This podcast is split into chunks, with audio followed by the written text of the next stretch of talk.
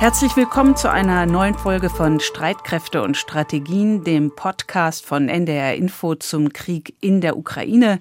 Es ist Dienstag, der 17. Januar 2023 und wir zeichnen den Podcast um 15 Uhr in Berlin auf im ARD Hauptstadtstudio.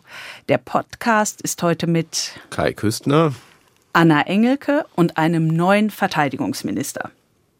Demut und Respekt vor einer so gewaltigen Aufgabe. Das Verteidigungsministerium ist schon in zivilen, in Friedenszeiten eine große Herausforderung und in Zeiten, in denen man als Bundesrepublik Deutschland an einem Krieg beteiligt ist, indirekt noch einmal besonders. Und von daher bin ich mir der Verantwortung und der großen Bedeutung dieser Aufgabe natürlich sehr bewusst und bin umso dankbarer, dass sie mir zugetraut wird und werde mich vom ersten Tag an mit 150 Prozent in diese Aufgabe reinstürzen. Seit heute Vormittag gibt es also Klarheit. Boris Pistorius wird neuer Verteidigungsminister.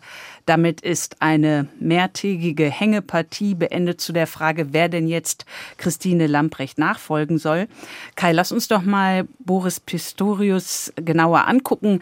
Was qualifiziert ihn für das Amt?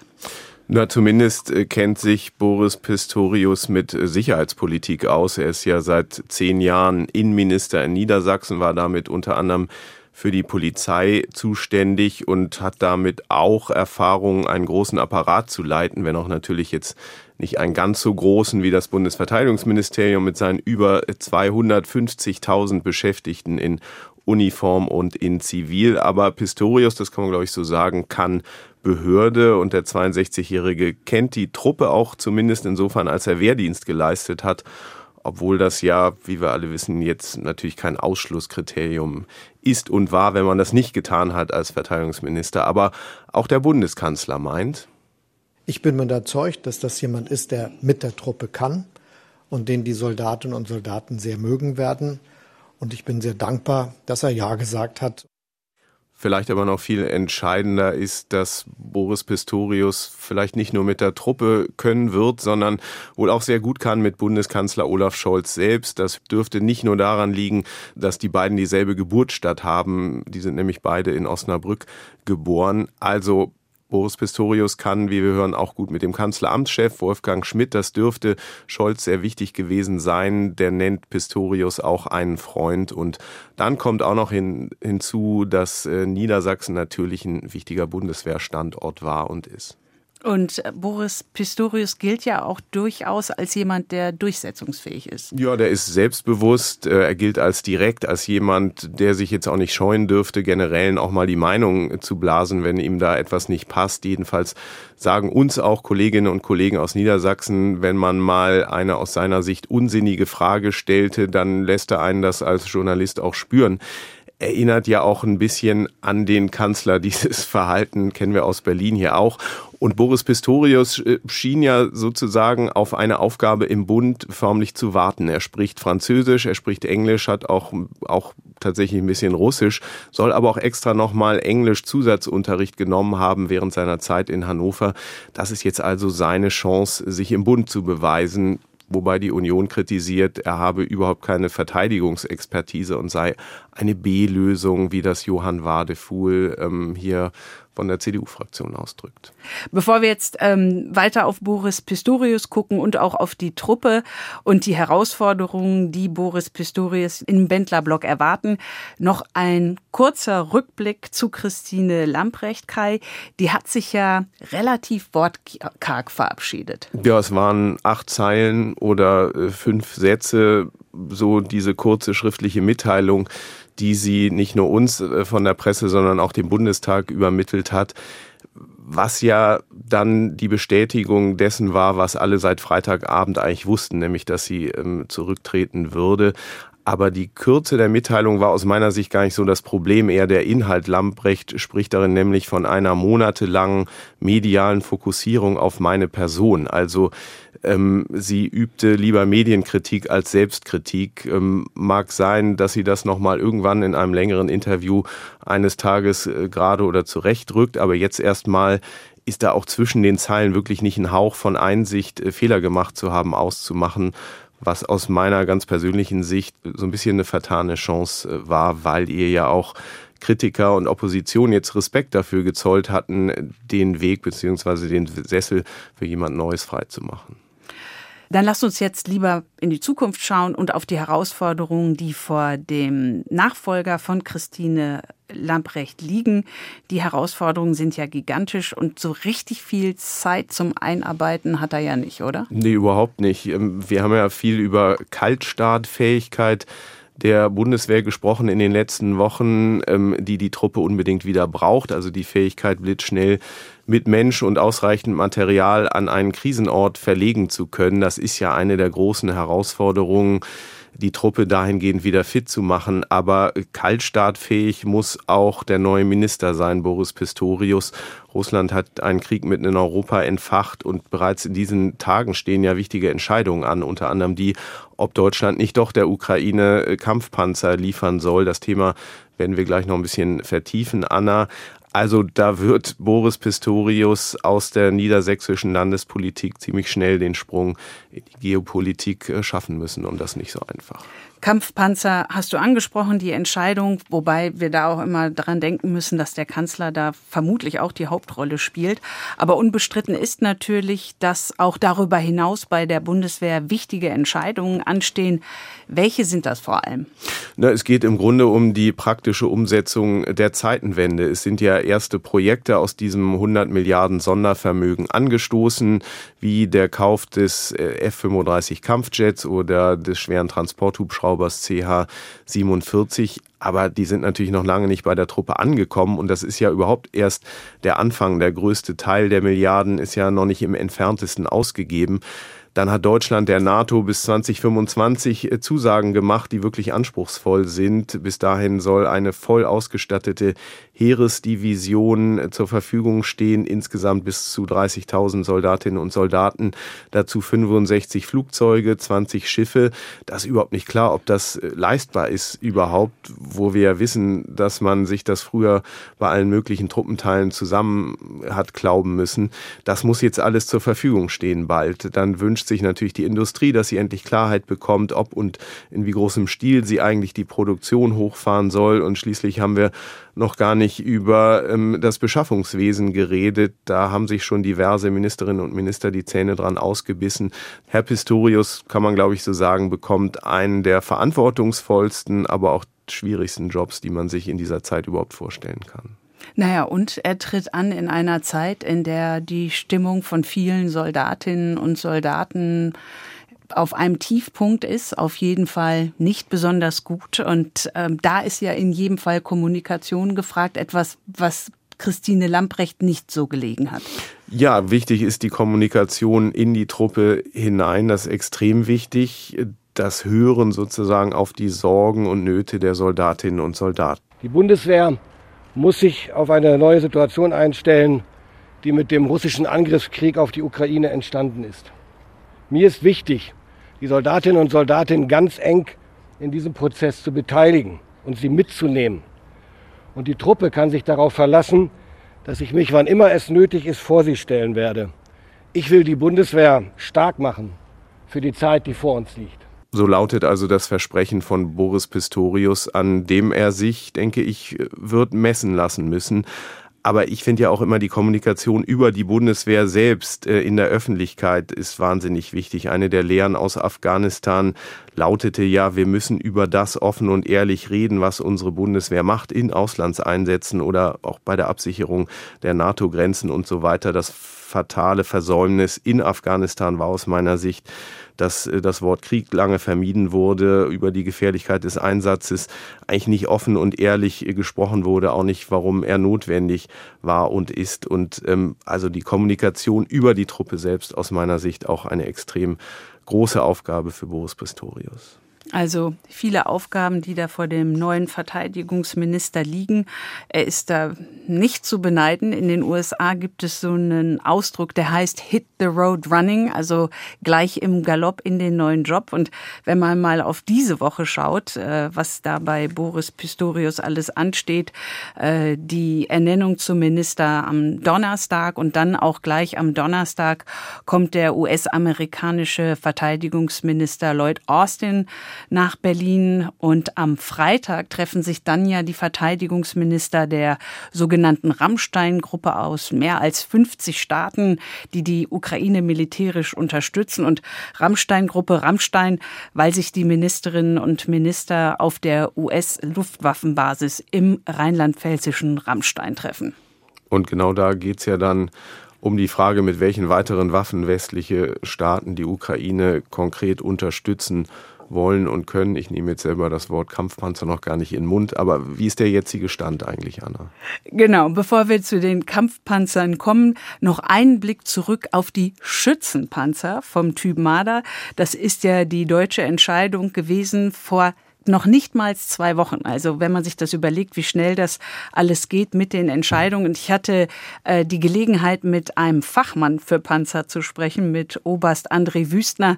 Er ist ja der Vorsitzende des Bundeswehrverbands einerseits, aber andererseits ein erfahrener Panzermann vom Heer.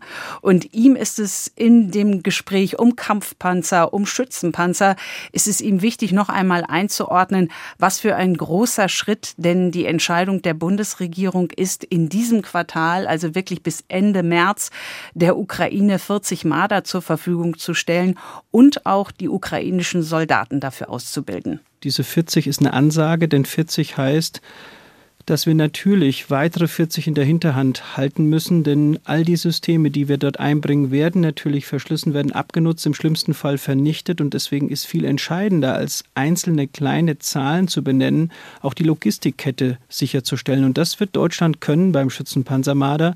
Ich warne aber und sage, sofort müssen dann die Folgesysteme für die Bundeswehr beschafft werden. Da ist man noch nicht weit genug, aber ich hoffe. Und es geht halt nicht nur darum, einmal 40 Marder an die Ukraine zu schicken und dann läuft die Sache, sondern das macht ja Oberst Wüstner damit deutlich, es ist wirklich ein Rattenschwanz von Aufgaben, die erfüllt werden müssen und auch Konsequenzen für die Bundeswehr, die aus dieser Entscheidung folgen. Und es gibt ja auch noch andere Marder, die gerade bei der Bundeswehr im Einsatz sind, die ersetzen die noch nicht so richtig funktionierenden Schützenpanzer Puma bei der schnellen Eingreiftruppe der NATO seit Beginn des Jahres jetzt. Und außerdem sind noch weitere Marder der Bundeswehr im Einsatz an der Ostflanke der NATO. Also es macht einfach klar, wie weitreichend die Entscheidung ist, die Kanzler Scholz vor knapp zwei Wochen getroffen hat, zusammen mit US-Präsident Biden. Die USA wollen ja ihrerseits der Ukraine etwa 50 Schützenpanzer zur Verfügung stellen, und zwar vom Typ Bradley. Und das Besondere am Bradley, dieser Panzer hat zwei Panzerabwehrraketen an Bord und wird deswegen auch als Tankkiller, als Panzerkiller bezeichnet, auch wenn er eigentlich ein Schützenpanzer ist. Jetzt haben wir ja im vergangenen Podcast darüber gesprochen, dass Schützenpanzer eigentlich so wirklich sinnvoll und wirkungsvoll nur sind im Verbund mit Kampfpanzern. Und da machen jetzt einige europäische Staaten eigentlich schon seit Tagen oder Wochen, muss man sagen, Druck auf Deutschland. Ja, und da liegt ganz vorne Großbritannien. Die haben nämlich das konkreteste Angebot gemacht, äh, das konkreteste Angebot an die Ukraine. Der britische Premier Rishi Sunak hat am Wochenende 14 Kampfpanzer vom Typ Challenger 2 der Ukraine in Aussicht gestellt.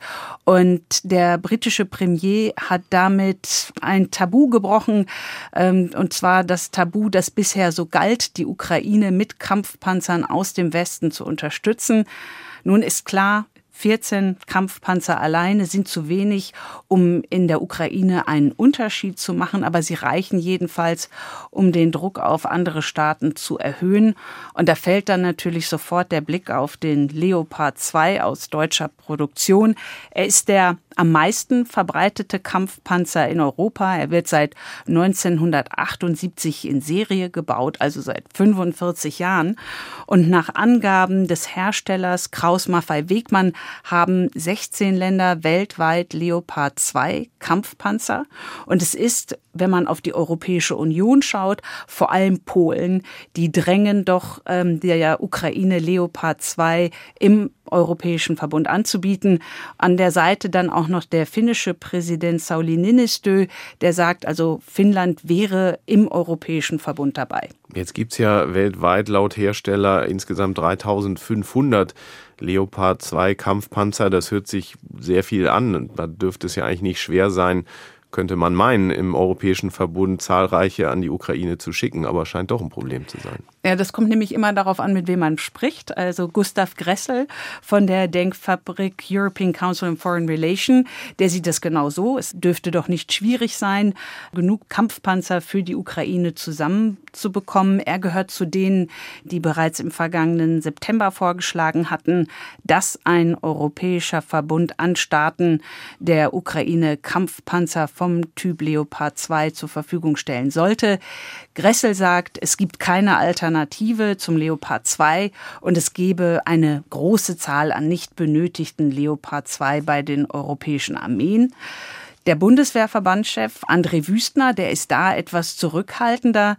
Er plädiert dafür, sich unter den Ländern eng abzustimmen, denn er sagt, Leopard 2 sei nicht gleich Leopard 2. Der Laie weiß nicht, dass wir sozusagen Leoparden im Status eines Golf 1 vergleichbar bis einem Golf, wenn es ihn denn gäbe, 15 zur Verfügung haben und die Steuerungselektronik des Golf 1 passt nun mal nicht in den Golf 15 etc. Und weil es eben wichtig ist, auch da wieder, dass die Logistik und Instandsetzungskette passt, gilt es eben, wenn, dann auch abzustimmen, wie das Ersatzteilpaket, wie die gesamte Versorgungsleistung für dieses Waffensystem ausschaut. Und auch das muss man international abstimmen. Also wie schon beim Marder geht es auch beim Leopard nicht um eine reine Zahl von Panzern, sondern um das gesamte Paket. Und wie könnte so ein Paket dann aussehen, wenn es fertig geschnürt ist? Ja, wenn es fertig geschnürt ist, da sagst du was. Also Deutschland verfügt über 328 Leopard 2. Nur mal zum Vergleich zu kalten Kriegszeiten, da gab es 2100 äh, Leopard 2. Also die Bundeswehr hat 328 äh, Kampfpanzer, viele auf dem modernsten Stand. Äh, das ist der Typ Leopard 2 A7V und das V ist wie verbessert. Und von diesen gibt es aber in den europäischen Ländern nicht sehr viele. Mehr gibt es von den älteren Varianten, dem Leopard 2A4 und auch dem 2A5. Und insgesamt braucht man mindestens 100 Kampfpanzer, um in der Ukraine etwas ausrichten zu können. So sehen das jedenfalls viele Experten und auch Oberst Wüstner. Er ist allerdings sehr zurückhaltend mit Blick darauf, deutsche Leopard 2 Kampfpanzer zur Verfügung zu stellen. Wir in der Bundeswehr haben aktuell rund 10 bis 15 Leopard 2A5 von den wenigen, die wir zur Verfügung haben, die vergleichbar anderer wären, die man in ein Paket bringen könnte. Und mit Blick auf deutsche Leopard-Kampfpanzer für die Ukraine spricht der Vorsitzende des Bundeswehrverbands dann auch noch von einer prekären Lage. Jetzt ist ja die eine Frage, wie viel Kampfpanzer die Bundesregierung bereitstellen würde. Die andere lautet, ob die Bundesregierung anderen Ländern eigentlich erlauben würde, ihre jeweiligen Leopard-Kampfpanzer in die Ukraine zu schicken, also die Exportgenehmigung erteilt. Da fällt Deutschland ja eben als Herstellerland ähm, des Leopard eine Schlüsselrolle zu, weil die Bundesregierung eben jeden einzelnen dieser Ausfuhren tatsächlich genehmigen müsste. Also bisher gibt es den konkreten Wunsch aus Polen und Finnland, im Europäischen Verbund Leopard 2 Panzer in die Ukraine zu schicken. Und wir haben ja sowohl Spitzenpolitiker der Grünen als auch der FDP, die darauf drängen, die Ukraine auch mit Kampfpanzern aus Deutschland zu unterstützen oder sich zumindest nicht dem Wunsch anderer Staaten in den Weg zu stellen. Und ähm, Oberst Wüstner, der Bundeswehrverbandsvorsitzende, der gehört zu denen, die die bisherige Zurückhaltung des Bundeskanzlers eben mit Blick auf Leopard 2 aus Deutschland richtig finden. Wenn andere vorangehen, ist das in Ordnung. Wie sich der Bundeskanzler insgesamt verhält, wird man sehen. Ich glaube, dass der Weg eines besonderen Kanzlers, der immer darauf achtet, dass überall die Pakete stimmig eingeführt werden Richtung Ukraine, dass das der richtige Weg ist. Auch wenn er die Besonnenheit des Kanzlers schätzt, so sieht Wüstner aber doch Luft nach oben, wenn es jetzt darum geht, dass Deutschland auf mögliche Waffenlieferungen vorbereitet ist. Dafür findet äh, Oberst Wüstner, brauche es eine bessere Planung der Politik für die deutsche Rüstungsindustrie. Und da ist nicht nur der Leopard 2 ein Beispiel, sondern auch der ältere Leopard 1, von denen stehen noch einige in Norddeutschland. Und auch hier sei die Frage, Frage, wie lange es dauern würde, sie auf Stand zu bringen, so der Vorsitzende des Bundeswehrverbands. Und mit Blick auf die Instandsetzung von Waffensystemen sei Deutschland durchaus spät dran. Andere Nationen haben viel früher begonnen, ihre Altsysteme aufzupimpen, würden jetzt meine Kinder sagen, aber wieder so instand zu setzen, dass man sie irgendwie anbieten kann.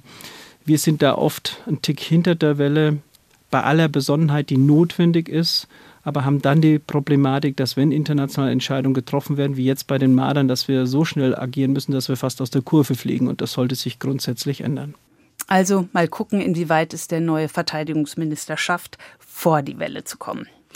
Jetzt nimmt ja der Krieg in der Ukraine keine Rücksicht auf die deutsche Diskussion und geht mit unverminderter Härte weiter. Wir haben noch gar nicht auf die Lage geschaut. Anna, wie ist aktuell die Lage in der Ukraine?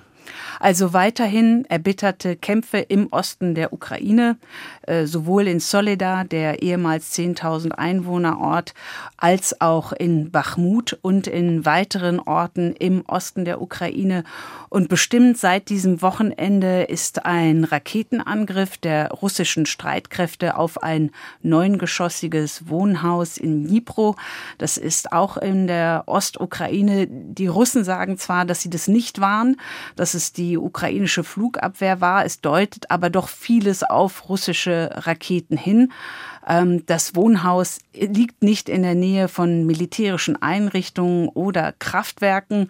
Und nach Angaben der Vereinten Nationen ist das der seit Kriegsbeginn vor knapp elf Monaten tödlichste Angriff auf Zivilisten gewesen an diesem Wochenende. Bisher nach offiziellen Angaben sind 44 Menschen getötet worden, darunter auch fünf Kinder. 20 werden noch vermisst. Die Zahl der getöteten Menschen kann also noch steigen. Und 79 wurden wurden verletzt. UN-Generalsekretär Antonio Guterres hat den Angriff verurteilt und er spricht von einem weiteren Beispiel für eine mutmaßliche Verletzung des Kriegsrechts. Der ukrainische Präsident Zelensky spricht ohne Einschränkung von Kriegsverbrechen und seit der russischen Invasion sind mehr als 9000 Zivilisten in der Ukraine getötet worden, darunter 453 Kinder. Äh, das sagt der Stabschef des Präsidenten Andrei Djermak in Davos. Sein Land habe zudem mehr als 80.000 russische Kriegsverbrechen verzeichnet und er sagte, jeder Verbrecher werde zur Rechenschaft gezogen. Und wie das geschehen kann, dazu weißt du mehr, Kai. Ja, angesichts der ja wirklich so bedrückenden Bilder aus der Ukraine, aus Bucha im Frühjahr, jetzt aus Dnipro, stellt sich tatsächlich die Frage, wie lassen sich und lassen sich überhaupt solche Angriffe, wenn sie sich als Kriegsverbrechen herausstellen, strafrechtlich verfolgen? Das ist auch eine Frage, die uns, obwohl es ja so ein bedrückendes Thema ist, immer wieder von Hörerinnen und Hörern gestellt wird. Ich habe für diese Sendung mit Christine Becker hier aus dem AD Hauptstadtstudio gesprochen, die sich für den Tagesschau Zukunftspodcast mal angenommen intensiv diesen Fragen gewidmet hat, so dass wir jetzt so eine Art Podcast im Podcast-Situation haben. Ich habe Christine zunächst mal gefragt, ähm, die deutsche Außenministerin Annalena Baerbock war Montag in Den Haag beim Internationalen Strafgerichtshof. Aber es heißt ja gleichzeitig auch immer wieder, es wäre extrem schwierig vor diesem Gerichtshof Russlands Präsident Putin zum Beispiel anzuklagen. Ich habe sie gefragt, ob das wirklich so ist. Ich sage mal, so einfach ist es sicher nicht, weil man Putin natürlich auch erstmal vor diesen Gerichtshof kriegen müsste. Der würde sicher ja nicht freiwillig nach Den Haag kommen. Also da fängt es schon mal an. Aber in der Sache ist natürlich dieser Strafgerichtshof, dieser internationale, genau für sowas da. Also für hochrangige, mutmaßliche Kriegsverbrecher, eben auch Präsidenten. Und äh, der internationale Strafgerichtshof, der könnte auch, sagen wir mal, schon sehr schwerwiegende Dinge anklagen. Also in dem Fall möglicherweise Völkermord, Verbrechen gegen die Menschlichkeit oder Kriegsverbrechen.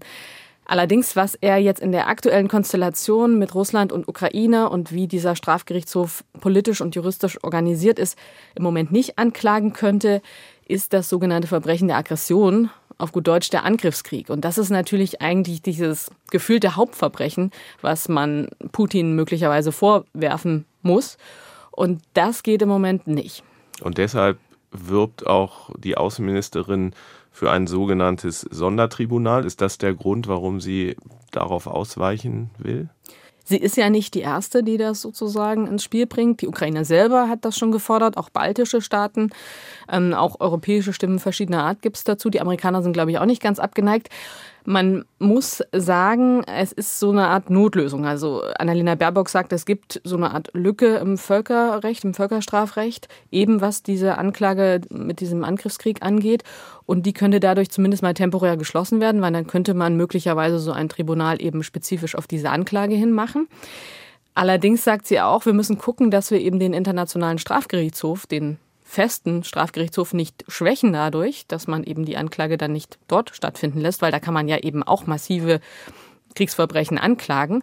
Und sie sagt, okay, wir müssen zweigleisig fahren, möglicherweise dieses Sondertribunal und gleichzeitig aber auch diese, ähm, sagen wir mal, politische-juristischen Probleme beim Internationalen Strafgerichtshof, was diese spezifische Anklage, also Angriffskrieg angeht, lösen und im Prinzip das Statut des Internationalen Strafgerichtshofs auch ändern also ein bisschen zweigleisig fahren. Jetzt habt ihr euch ja tatsächlich in eurem Podcast ja mit diesem Szenario auseinandergesetzt, dass Putin angeklagt wird. Das scheint aus heutiger Sicht noch in sehr, sehr weiter Ferne. Aber wie realistisch oder unrealistisch ist das aus deiner Sicht? Das ist natürlich die Kernfrage, die wir uns auch in unserer Recherche im Podcast die ganze Zeit gestellt haben. Und ich habe mit sehr vielen Juristen und Juristinnen aus dem Völkerstrafrechtsbereich gesprochen und natürlich auch international gelesen, was sind die Stimmen dazu.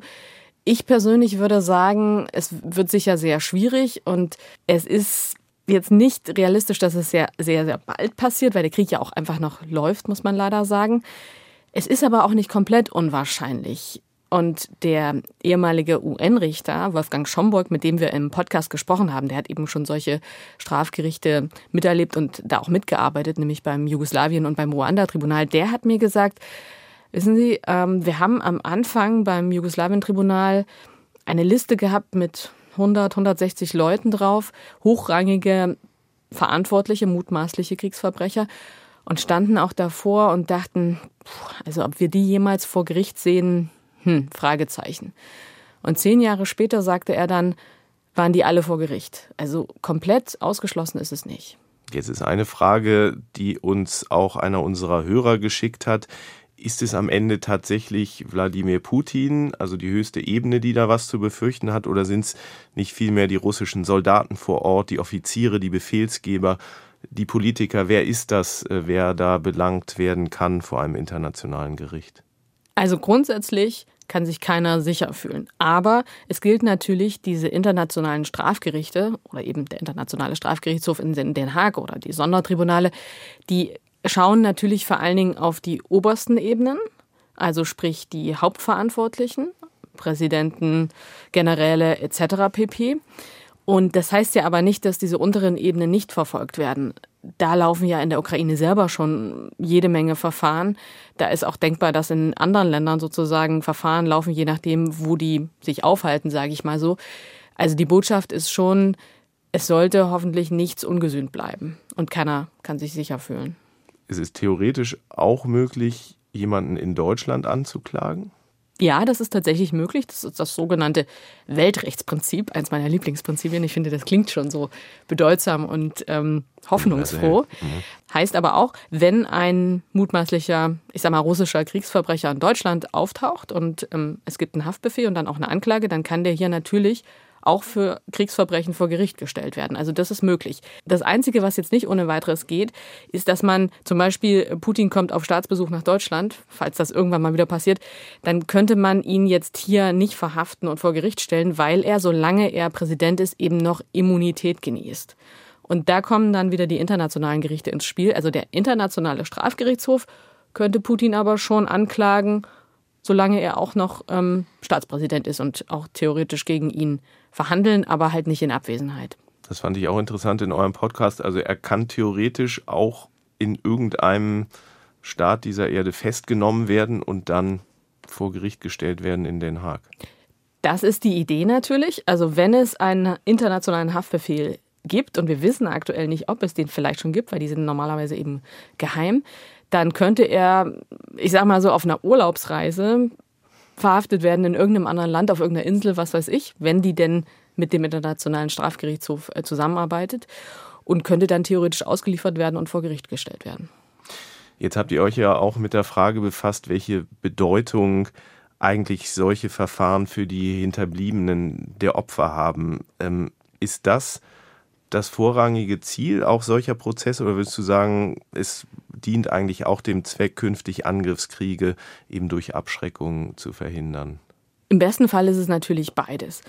Es geht erstmal um Aufarbeitung. Das ist super wichtig für die Opfer und ihre Familien, die Hinterbliebenen, dass sie eben auch wissen, was ist mit ihren Lieben passiert und dass diejenigen, die das getan haben, auch eine Strafe bekommen. Ich glaube, das ist wichtig, dass man auch ähm, am Ende des Tages irgendwann mal wieder sich annähern kann, auch zwischen diesen beiden Ländern. Also da muss für einen Aussöhnungsprozess auch erstmal eine Aufarbeitung stattfinden und die muss auch juristisch passieren. Das ist der eine Teil. Und der andere Teil ist aber natürlich schon die internationale Symbolwirkung. Ich glaube persönlich nicht, dass man damit den nächsten Krieg per se verhindern wird. Ähm, aber ich glaube schon, dass die internationale Gemeinschaft klar machen muss, wir akzeptieren das nicht. Und es wird vielleicht den einen oder anderen zumindest nochmal überlegen lassen, ob es eine gute Idee ist, ein anderes Land zu überfallen. Damit sind ganz viele Fragen auch unserer Hörerinnen und Hörer beantwortet, aber mir fallen spontan auch noch zehn weitere ein, ähm, die sich stellen. Also wer mehr erfahren will, sollte unbedingt reinhören in die jüngste Folge des Tagesschau Zukunftspodcasts mal angenommen. Und ein großes Dankeschön nochmal äh, von Podcast zu Podcast an Christine Becker. Und ein großes Dankeschön auch von mir. Das war Streitkräfte und Strategien für heute. Wir freuen uns über Ihr Feedback. Schreiben Sie uns gerne an streitkräfte.ndr.de. Streitkräfte mit AE. Wir sagen Tschüss und wir das sind Kai Küstner und Anna Engelke. Diesen Podcast können Sie, könnt ihr gerne abonnieren, um keine Ausgabe zu verpassen, zum Beispiel in der ARD Audiothek. Dort empfehlen wir auch die neue Folge des Coronavirus Update aus der NDR Info Wissenschaftsredaktion. Der Virologe Christian Drosten von der Berliner Charité erklärt, warum die Pandemie noch nicht ganz beendet ist, er aber den Übergang in die Endemie erwartet. Und weshalb es immer noch sinnvoll ist, in Bus und Bahn Maske zu tragen. Das ist eben die Rücksichtsüberlegung, die man dabei hat. Das ist also doch etwas sehr Schönes, gesellschaftlich adhärentes, kooperatives, mhm. was man sich vielleicht auch klar machen sollte, ne? statt sich darüber aufzuregen, dass man nur noch im Zug eine Maske tragen muss. Es gibt eben auch Leute, die sich nicht infizieren wollen, können, sollen und auf die nimmt man da einfach mal Rücksicht. Und warum soll man das denn nicht tun? Warum soll man sich denn immer nur aufregen?